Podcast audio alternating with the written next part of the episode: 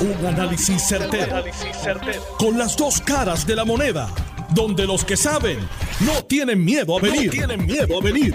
Esto es el podcast de Análisis 630 con Enrique Quique Cruz. Hoy 9 de la tarde, hoy viernes 9 de junio del 2023. Tú estás escuchando Análisis 630. Yo soy Enrique Quique Cruz y estoy aquí de lunes a viernes de 5 a 7. Antes de que termine esta media hora, le tengo información sobre estos incentivos para pequeños negocios, dinero que no ha sido reclamado por muchos pequeños negocios y es muy importante para ustedes, los pequeños comerciantes en nuestra isla que no se han enterado de esto, así que pendiente antes de que termine esta media hora. Mientras tanto, en línea telefónica tengo al ex fiscal federal, al licenciado Juan Massini Jr. Buenas tardes, licenciado. Bienvenido a Análisis 630. Muchas gracias. Buenas tardes, Quique. Bueno de nuevo estar contigo y saludo a todos tu radio escucha. Donald Trump. No sellaron el, el pliego acusatorio. Siete cargos. ¿Cómo tú, como ex fiscal federal, ves esto? Bueno, Quique, lo primero es que no son siete cargos, lo primero es que son 37 cargos. Ah, 37, eh, pero yo leí que eran siete. Bueno, pero cuando uno, como nosotros hacemos la asignación, nosotros leímos el pliego acusatorio y el pliego acusatorio en realidad tiene, son 38 cargos. Lo que pasa es que hay 37 contra Donald Trump y hay uno adicional que es en contra de un ayudante especial de él. Eh, te lo disecto, ¿no? Vamos por partes. Los cargos 1 al 31 son por documentos específicos que él tuvo que eran clasificados bajo OTS, que es Top Secret, S Secret o C Confidencial, o con una este eh, subcategoría de No Foreign, que son los No Foreign Intelligence, o SI, que es Sensitive Compartmental Information. Eh, así que los del cargo 1 al 31 son cargos específico a mantener ese documento específico eh, en Mar Lago. El cargo 32 es por una conspiración por obstruir eh, la justicia. El 33 es por aguantar documentos. El 34 y 30 al 36 es por, por esconder documentos. El 37 son por eh, declaraciones falsas y ya el 38 es contra su ayudante también por declaraciones falsas. Lo que el pliego acusatorio básicamente relata, y volvemos, el presidente se considera este, inocente hasta que se prueben los cargos, pero lo que relata el pliego acusatorio es lo siguiente. Él tenía documentos que, que eran este, estaban clasificados y que tienen que mantenerse en una manera específicas y para las cuales él ya no se suponía que los poseyera. Entonces el pliego acusatorio hace una eh, relación de hechos donde dice que cuando él se entera que están buscando estos documentos, él hace que esos documentos lo muevan de un, de un lugar en Mar Lago a otro lugar. Luego le pide a un abogado que certifique que ya no hay más documentos para entregar y le pide, o sea, le pide a ese abogado, ahí es donde viene lo de la obstrucción de la justicia, le pide a ese abogado que mienta diciendo que ya no hay más documentos, que se ha hecho un search y que no hay no hay nada. Y entonces la persona que estaba ayudando a, al presidente, al expresidente Trump en esto, era un asesor especial que él tenía, que está entonces también este, acusado en siete de los cargos. Desde tu punto de vista como ex fiscal, ¿cuán metido en problemas está Trump? Bueno, Quique, o sea, volvemos, como siempre digo, hasta que no se prueben los cargos, la persona inocente, pero definitivamente cuando un eh, eh, eh, fiscal especial este, trae, un fiscal especial bajo la jurisdicción federal, trae eh, 37 cargos en contra de un expresidente, pues definitivamente eh, no es nada este, para tomar de manera liviana. Lo que es interesante, eh, Quique, para los radioescuchas, es que inicialmente esta investigación empezó en Washington porque la, la entidad que está este, por ley adscrita a velar por estos documentos eh, son es la agencia de los archivos nacionales que está en Washington. Así que toda la investigación inicialmente empezó en Washington, D.C., pero como los documentos supuestamente estaban siendo eh, guardados por el expresidente Trump en Mar-Lago, que queda en West Palm Beach, que queda en el distrito sur de Florida, este, que es el área de Miami, pues medio cambiaron la investigación y el gran jurado, hicieron un nuevo gran jurado en Miami para investigar esto y la acusación sale de Miami. Por eso es que el martes, cuando él vaya a la lectura de la acusación de cargos, no va a ir a Washington, sino va a ir a la, a la fiscalía en el distrito sur de la Florida, porque la acusación sale de ahí. Y yo me estimo que parte de la razón que eso ocurre es que el fiscal especial asignado tuvo un poco de preocupación de que le fueran a cuestionar lo que se llama venue, que en, en español sería la competencia del tribunal, porque jurisdicción hay, es jurisdicción federal, pero la competencia que no fuera en Washington porque tú tienes que erradicar la acusación donde básicamente se estaba ocurriendo el delito y en este caso hubiese sido el distrito sur. Por eso es que tú ves que sale ahora bajo Miami cuando inicialmente toda la investigación y muchos de los testigos estaban declarando ante un gran jurado en Washington DC. Oye, pero obstrucción a la justicia, declaraciones falsas, eso deberíamos entender, y explícame tú como ex fiscal federal, esos son cargos que se llevan allí de la mano de, de prueba bastante contundente.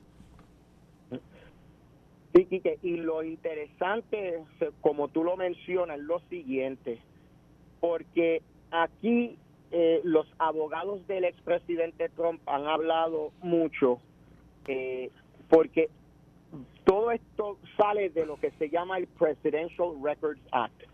Y para que los escuchan más o menos eh, entiendan, en realidad el Presidential Records Act ocurre es una ley civil que ocurre luego de la presidencia del presidente Nixon, donde básicamente dice que los documentos del presidente son públicos y le pertenecen al gobierno y no son privados pertenecientes al, al individuo que fue presidente. Y todo eso tiene a raíz de Watergate y todo lo demás. ¿Qué sucede? En realidad esa ley es una ley civil que dice que entonces el National Archives, los archivos nacionales tienen derecho a solicitar documentos que quizá ya han sido retenidos. Pero eso se enfocó en un ambiente civil lo que ha hecho el fiscal eh, eh, especial es que ha dicho, si lo mantuviste, y aunque eso es civil, el hecho de que eran documentos clasificados ahora convierte esto en un tema eh, federal criminal. Pero aquí te va lo que es interesante y va un, punto al, un poco al punto que tú decías. Uno puede argumentar si el presidente Trump tenía derecho a tenerlos, a no tenerlos, si es algo civil o no pero lo que no, ahí ya lo que está estrictamente en derecho penal es si tú le has mentido al gobierno federal, a los agentes federales, si tú has ocultado evidencia, si tú le has pedido a personas que mientan, de eso ser cierto, pues ya el hecho de que tú tenías estos documentos o no los tenías, es un poco, eh, no quiero decir irrelevante, pero es inconsecuente con los otros delitos. O sea que, que aún uno, aún el expresidente pudiendo justificar de que él tenía derecho a tener esos documentos o que hubo un malentendido, si en realidad es cierto y se prueba en corte el hecho de que él le pidió a personas que le mintieran a agentes federales, que él le pidió a personas que escondieran documentos o hicieran representaciones falsas, ya eso es, es un poco este a un lado el tema de si tenía los documentos o no tenía los documentos. Hmm. Yo, dentro de los artículos que leí sobre esto, eh, había uno que decía que dentro de esos documentos que están clasificados como de seguridad y que son parte del gobierno de los Estados Unidos, estaban las cartas que él, eh, él me refiero a Trump, había compartido con el presidente de Corea del Norte, con el loquito, y que él se pasaba enseñando esas cartas muy orgulloso de su relación con él. Y que esa carta está dentro de todos estos documentos de los cuales se están hablando. Se están hablando más de 100 documentos que él se quedó con ellos. Y esto es un, esto es un disparate. Ahora, la, la situación eh, que vemos aquí, esto, estos están citados para el próximo martes a las 3 de la tarde en la Corte Federal allí en Miami. Y Trump acaba de votar a sus abogados. Vamos, vamos, como digo, vamos por partes. primero quiero tomar el punto de lo que tú dijiste de los documentos. Eh, cuando se hace la relación, claro, para salvaguardar seguridad nacional, cuando tú lees la acusación, cuando hablan de los primeros 31 cargos, lo que hablan es un documento clasificado que tenía que ver con un informe de inteligencia. Así que no se sabe bien cuáles documentos eran los que él tenía.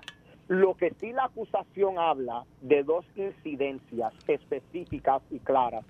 Una habla de un en un momento dado donde él en Nueva Jersey está hablando sobre unos documentos que él tiene que tienen que ver con, con una con un tema de, eh, de nuclear y también tiene que ver con Irán.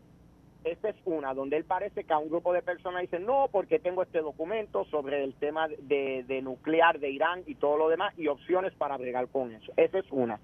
Y la segunda es que a, un, a unas personas, de a unos reporteros y unas personas de un PAC donde le enseña unos mapas o aparentemente unas imágenes satelitales que sí eran clasificadas. Esas son las dos instancias específicas que hablan específico de un documento. Los temas del cargo 1 al 31, pues básicamente son muy genéricos en lo que dicen. Eso es uno. Segundo, con lo que tú hablas de, de los abogados, él tenía eh, a Jim Crosby, que es un abogado extremadamente conocido, extremadamente eh, respetado, y según entiendo, lo representaba hasta esta mañana. De eso, esta mañana, por la cadena NBC, él estaba dando una conferencia, una entrevista a los reporteros de NBC, este, Savannah Guthrie y todo lo demás. Así que si es cierto el reportaje de que ya no ya no lo tiene retenido como abogado, tiene que haber ocurrido luego de eso.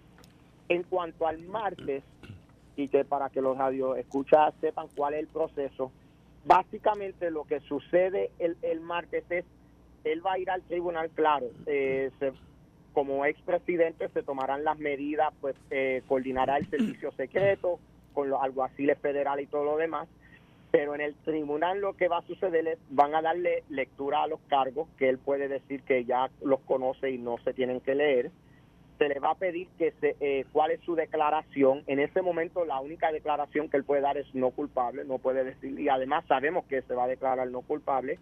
Entonces el juez va a tomar la decisión sobre fianza y condiciones especiales y entonces determinará y hará una determinación sobre el scheduling, para cuándo se deben de erradicar mociones, para cuándo debe de ocurrir descubrimiento de pruebas, cuándo va a ser el próximo status conference. Eso es lo que se debe de esperar el próximo martes.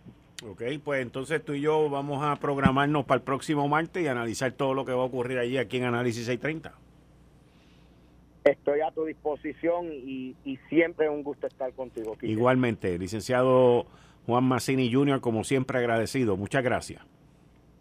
Gracias a ti de nuevo. Eh, muy buen fin de semana para ti y a todos los radioescuchas. Igualmente, ahí ustedes escucharon al ex fiscal federal Juan Massini Jr. sobre la información que ha salido la prensa esta mañana, Washington Post y distintos eh, periódicos eh, de la capital mencionaban siete cargos, inclusive que no había sido sellado, que no había sido sellado. Hoy el licenciado Massini, ex fiscal federal, nos dice que son 38 cargos, señores. 38 cargos. Vamos a ver qué sucede con todo. Eh, estás escuchando el podcast de Noti1. Análisis 630 con Enrique Quique Cruz. 5 y 30 de la tarde de hoy, viernes 9 de junio del 2023. Tú estás escuchando Análisis 630. Yo soy Enrique Quique Cruz y estoy aquí de lunes a viernes de 5 a 7. Miren, hoy han ocurrido una serie de noticias impactantes. Este asesinato de esta nenita de dos años, bebé, que los detalles de ese asesinato han salido a la luz pública.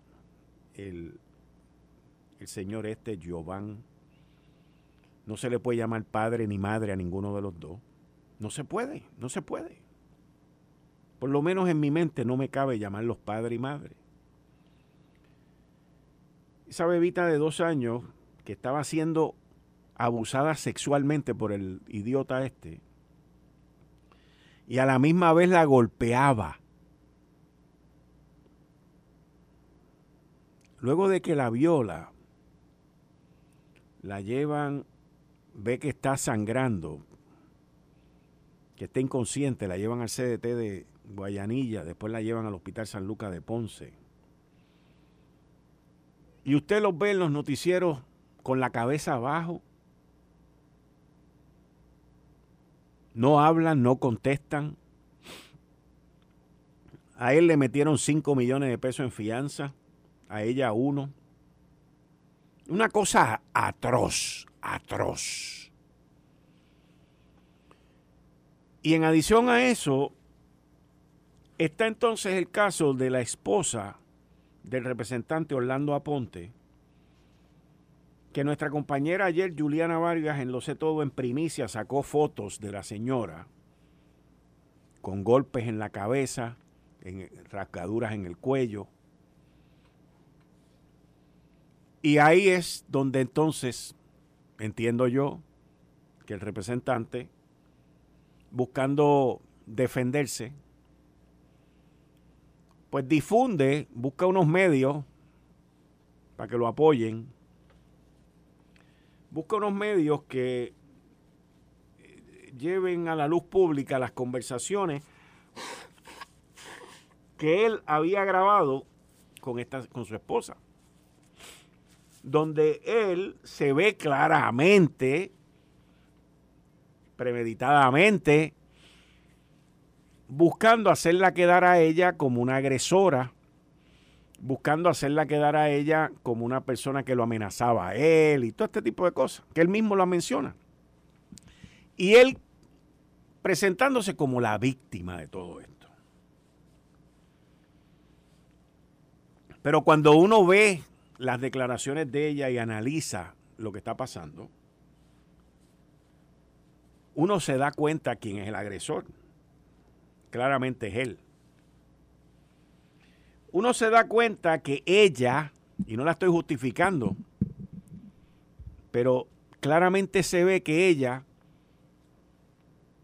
quiere defenderse, quiere agredirlo también, por el abuso que él ha sostenido con ella. Pero ella, por ser mujer, de la única manera que lo puede hacer es verbalmente. Y él se aprovecha de eso y la graba. Yo no la culpo a ella. No la puedo culpar. Sí culpo a aquellos que no se definen con estas situaciones y con estas posturas. Pero ahí está su homofobia, ahí está sus valores están ahí. El presidente de la Cámara, Rafael Tatito Hernández, esta mañana, anoche, perdón, saca un tuit en donde él dice, lo leí ahorita, se pone bien filosófico y dice, pues básicamente hay dos palabras que son las palabras puntales de ese mensaje y es temple y ejecutar. Cuando yo leí eso, yo sabía que Tatito ya le había pedido la renuncia. Lo sabía. Y el representante no va a llegar a ser representante hasta, hasta el martes. Si llega el martes es un milagro y una estupidez de parte de él. No tiene cabida en ese cuerpo. Vamos a estar claros. Él no es el único. Aquí hay gente en los medios que han agredido en el pasado a sus parejas. Aquí hay gente en los medios y ellos saben quiénes son, que tienen su ocultismo por su pasado. No solamente en, en violencia de género, en violencia contra sus parejas o exparejas, pero esto es un mal que no distingue clase social, no distingue profesión, no distingue nada. Y es un mal que está vivo y está latente. Yo menciono lo de la profesión de los medios de comunicación, noticieros, canales, radio y todos lados. Lo menciono porque es la verdad. Al igual que hay gente que opinan y todavía lo hacen. Entienden que lo hacen en la privacidad de sus hogares o lo que se quiere llamar hogar. Y después usted los ve apuntando y acusando y mintiendo por ahí a todo lo que da. Cuando una persona no te da la cara, cuando una persona teme el que tú lo mires a los ojos o te huye, es porque tiene algo que ocultar. En los medios hay mucha gente así y en todas las profesiones también. Eso no falla. Créanme, eso no falla. Y hoy ha sido un día de altas emociones. Porque uno ve el caso de esa nenita, de esos dos irresponsables. Uno ve el caso de la esposa de Orlando Aponte, uno ve las situaciones que se viven en nuestra sociedad. Y entonces uno dice, ¿para dónde vamos? ¿Cuál es el futuro de nuestra isla? Yo, yo soy fiel creyente que gran parte de los problemas sociales que tenemos en nuestra isla los podemos resolver si tenemos un buen sistema de educación pública, que no lo tenemos. No lo tenemos. Y entonces dentro de este mar de emociones viene otra frustración más.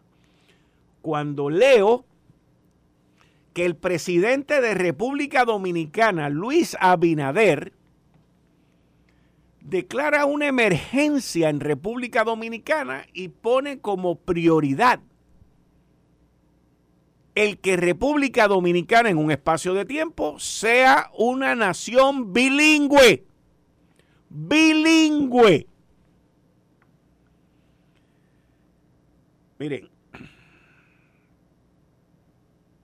yo llevo muchos años, inclusive tuve momentos en mi vida profesional que viví en República Dominicana.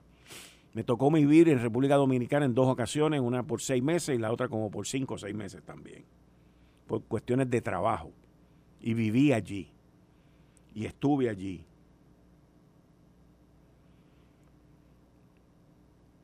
Y cuando uno va a los centros de turismo de República Dominicana, como lo es Casa de Campo, como lo es Punta Cana, Puerto Plata, uno ve, y llevo yendo ahí desde los 90, uno ve a los dominicanos buscándose el peso y si los turistas son rusos, uno ve a los dominicanos hablando ruso. Y si son alemanes, uno los ve hablando alemán. Y si son franceses, francés. Y si son griegos, griego. Y si son americanos, americano. Aunque lo tengan que masticar. Pero lo aprenden porque saben que eso le va a proveer billete y bienestar a su familia. Y ahora viene el presidente Abinader y dice que eso es una prioridad para República Dominicana porque con eso ellos se van a convertir en los líderes de Centro América y el Caribe, señores. De eso es que estamos hablando. Las expresiones que hizo este presidente han calado tanto en mí y en mi frustración, porque en Puerto Rico, en los últimos 50 años que yo recuerde, ningún gobernante, ningún gobernante de la colonia, ni de, ni de la aspiración de la estadidad, ha hecho unas declaraciones tan contundentes como las que hizo Luis Abinader para los dominicanos. Es impostergable que el país tenga la meta de ser bilingüe. En emergencia, el presidente Luis Abinader dijo ayer que, y cito, la educación dominicana está en emergencia desde hace 30 años y que los cambios que deben producirse en ese sector no pueden esperar. El jefe de Estado dijo que la transformación de ser un territorio bilingüe contribuye a la materialización de que República Dominicana sea nación la líder del Caribe y Centroamérica en desarrollo económico, humano y social. Resaltó que ese cambio solo se puede lograr fomentando la educación de calidad. Soñemos, imaginemos y trabajemos en las dos lenguas más potentes del planeta, el inglés y el español. Esa será nuestra ventaja y nuestro camino más seguro hacia el futuro que queremos. Señores, en Puerto Rico, en los últimos 50 años, yo nunca he escuchado a un gobernador ser así de asertivo y determinante y espacio determinante en lo que tiene que ver con la educación, pero con lo que tiene que ver con el bilingüismo, especialmente con el español y con el inglés. Aquí los gobernantes, tanto del PNP como del Partido Popular, se han dejado meter las cabras en el corral por cuatro gatos que no cuentan ni pa' pool ni pa' banca le tienen miedo a que se enseñe en inglés aquí en las escuelas públicas. Le tienen miedo a las protestas, le tienen miedo a lo que digan. Sin embargo, sus hijos, sus nietos, ellos mismos hablan buen inglés, los mandan a estudiar a Estados Unidos, le dan la mejor educación y eso no es lo que se ve en el sistema público. Ahí es donde está el problema. Porque la educación y la falta del bilingüismo en Puerto Rico es lo que crea la división de clases es lo que crea la pobreza, es lo que crea la falta de oportunidad, es lo que crea ese odio que muchos jóvenes tienen porque no saben cómo progresar y cómo echar para adelante. Ahí es donde está. Ahí es donde está. Pero cuando uno ve al presidente de República Dominicana, señores, decir, forjar, poner una meta, trazar un camino y decir, vamos para el bilingüismo, porque eso es lo que nos va a sacar de la pobreza, eso es lo que nos va a dejar un mejor futuro, una mejor calidad de vida, progreso. Pero no es solamente lo que está diciendo, está diciendo ser líder, nación líder del Caribe y Centroamérica.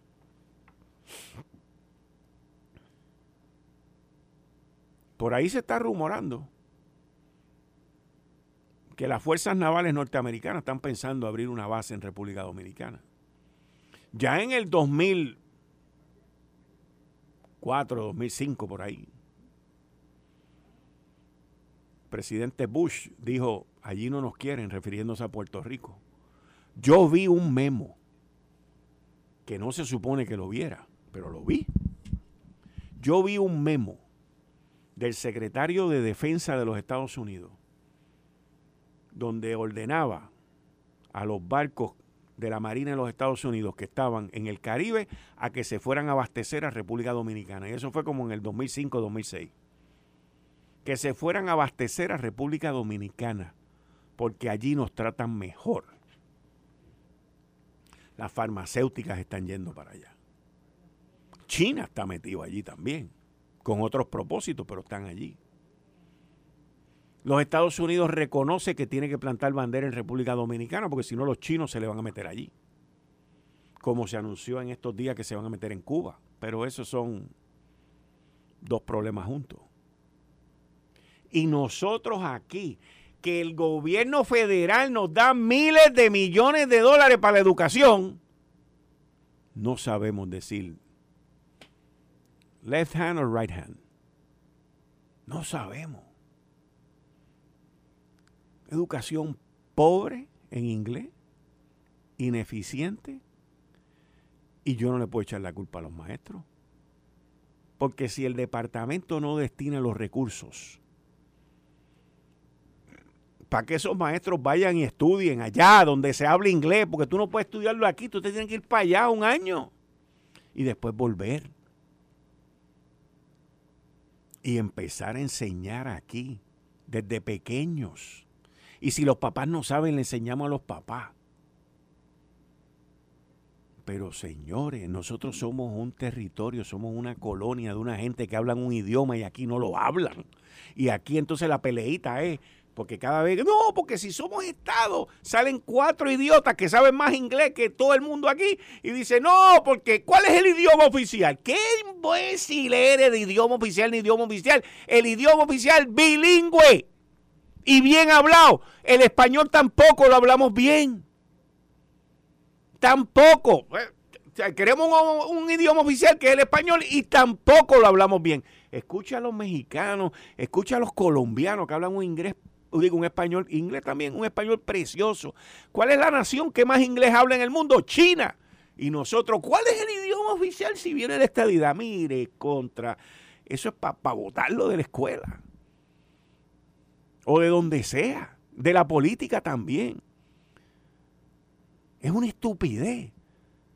Y es ser retrasado en no querer que la gente aprenda y eche para adelante. Entonces le mete miedo a la gente con el inglés. No, hombre, no. Pero nosotros seguimos con la pelea chiquita, quedándonos atrás.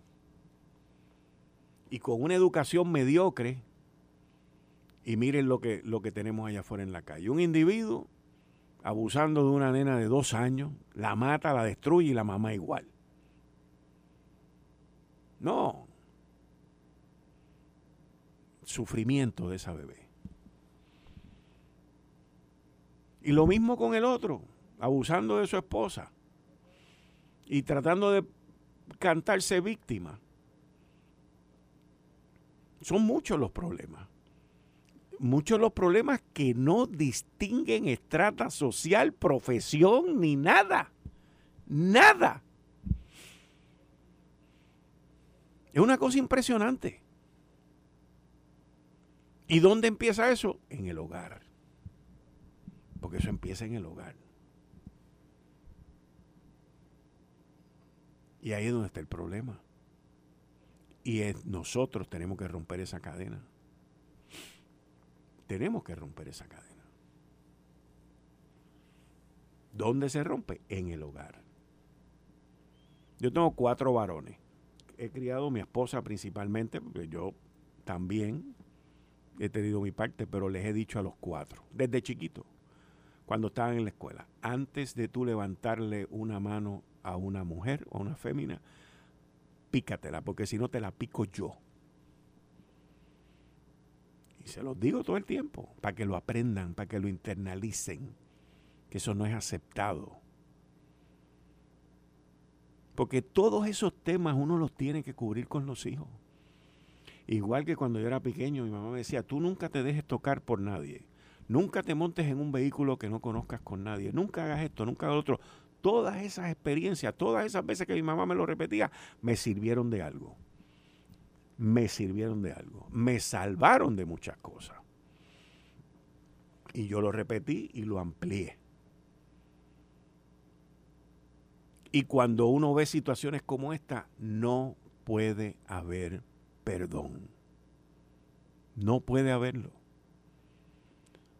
Y mucho menos si el agresor, en este caso puede ser el supuesto progenitor de esa nena o el representante, si no hay arrepentimiento. Si no hay arrepentimiento, no puede haber perdón. ¿Cómo yo puedo perdonar algo a alguien que no está arrepentido de lo que hizo? Y soy cristiano también. Y me he tocado con una gente que usted no tiene idea. Pero Yo creo en la mano dura y yo creo también en el perdón si hay un verdadero arrepentimiento. Pero si no lo hay, no, el proceso tiene que seguir su camino. Y aquí no hay nada. El presidente del Partido Popular, Jesús Manuel Ortiz, no le queda otro remedio que pedirle la renuncia. No tiene de otra. Esta se la pusieron fácil. Pero ellos saben que allá hay más. Ellos lo saben. Y en otros sitios también lo saben que hay más. Y ahí es donde está el problema. ¿Dónde? Yo quiero saber dónde están los grupos feministas. No he oído a uno.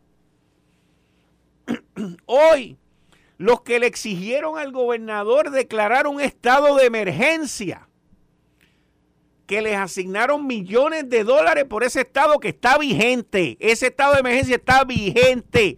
No he escuchado uno, ni una. Los que hacen protesta en los expresos y nos hacen la vida imposible cada vez que se forman. No. ¿Dónde están?